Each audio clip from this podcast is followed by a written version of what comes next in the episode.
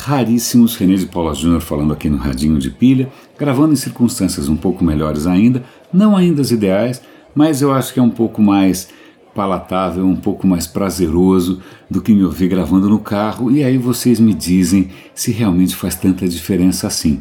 Para mim tem uma dose maior de carinho quando eu consigo fazer isso de uma maneira mais bem cuidada, né? E eu tenho algumas coisas que eu queria comentar com vocês.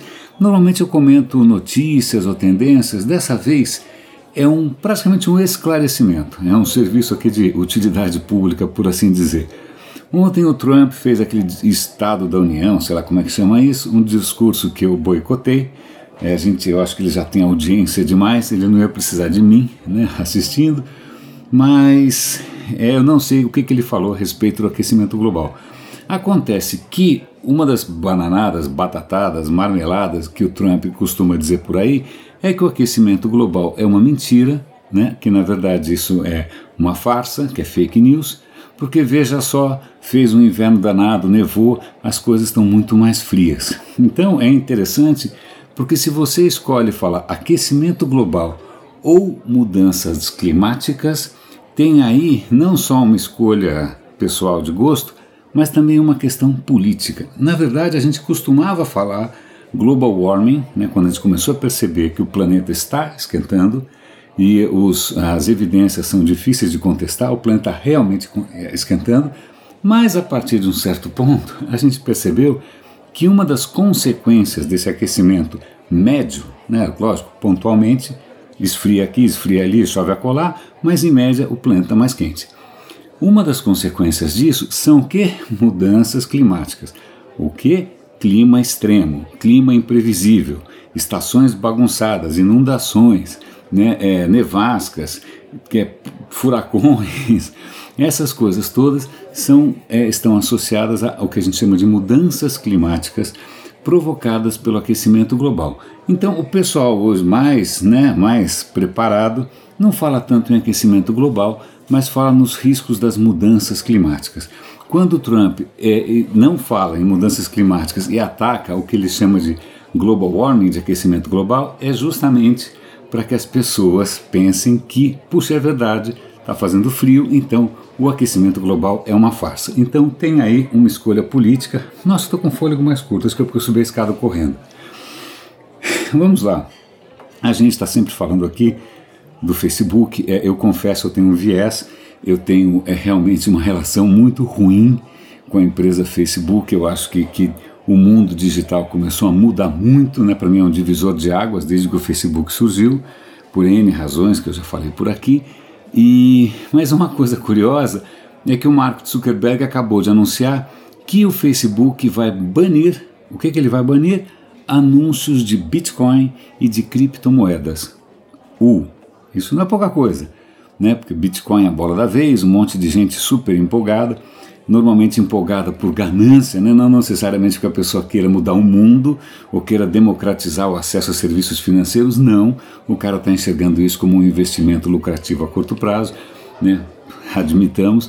Mas é, por que, que o Facebook está banindo, boicotando anúncios de criptomoedas? Porque ele, o Mark acha que aí tem muito risco de golpe, muito risco de esquema. Tem muita gente se aproveitando dessa ganância né, provocada pela ascensão, pela valorização das criptomoedas para dar golpe.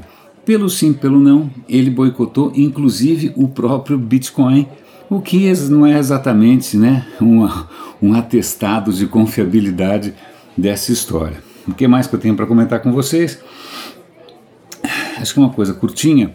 Eu comentei, acho que ontem, se não me engano, que um aplicativo desses de corrida chamado Strava, que registra onde as pessoas correm, né, na hora que é, as pessoas compartilharam onde elas corriam e aí mostra o trajeto, etc e tal, onde você correu nas ruas, né, acabou revelando que bases militares americanas com rigor de detalhes, mostrando as ruas, a forma dos prédios. Né, o que saiu, isso todo mundo viu, bacana.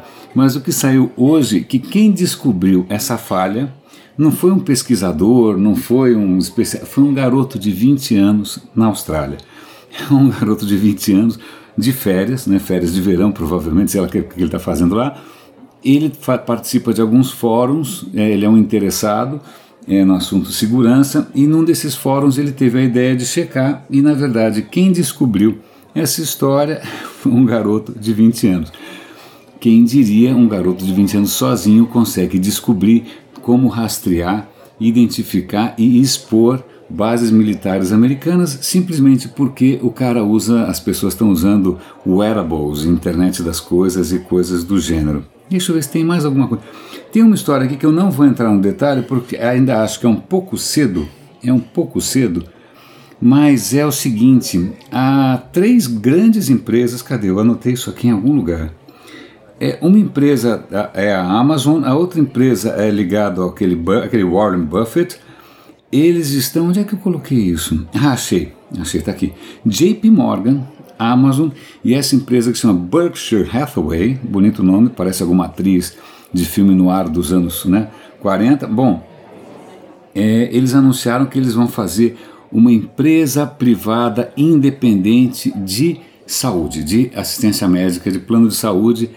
É, eu não entendi muito bem os detalhes, então eu só estou contando que eu vou prestar atenção nisso, né, é, o que, que eles estão propondo exatamente. Assim que eu tiver um pouco mais de informações, eu compartilho com vocês. Mas curioso ver gigantes, né? Imagina, o Bezos é, um, é o cara mais rico do mundo, o Warren Buffett também está por ali, o JP Morgan nem se comenta. Né? O que, que esses caras estão querendo fazer para inovar ou para, de alguma maneira, causar uma disrupção é, no mercado de saúde americano? Eu estou bastante curioso, mas em verdade eu não tenho nenhuma é, informação extraordinária.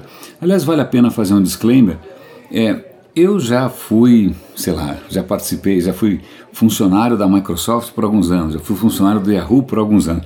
Quando a gente trabalha nessas corporações, a gente normalmente tem acesso a uma visão privilegiada, porque a gente sabe o que está sendo preparado, né? então a gente tem uma visão de futuro um pouquinho mais acurada. Eu tenho que assumir, isso é uma questão de honestidade intelectual minha, Hoje eu não estou dentro de nenhuma posição privilegiada e o que eu estou fazendo apenas é compartilhar com vocês isso não tem nenhum respaldo acadêmico, nenhum respaldo maior, não é que eu seja um jornalista com grandes fontes de informação.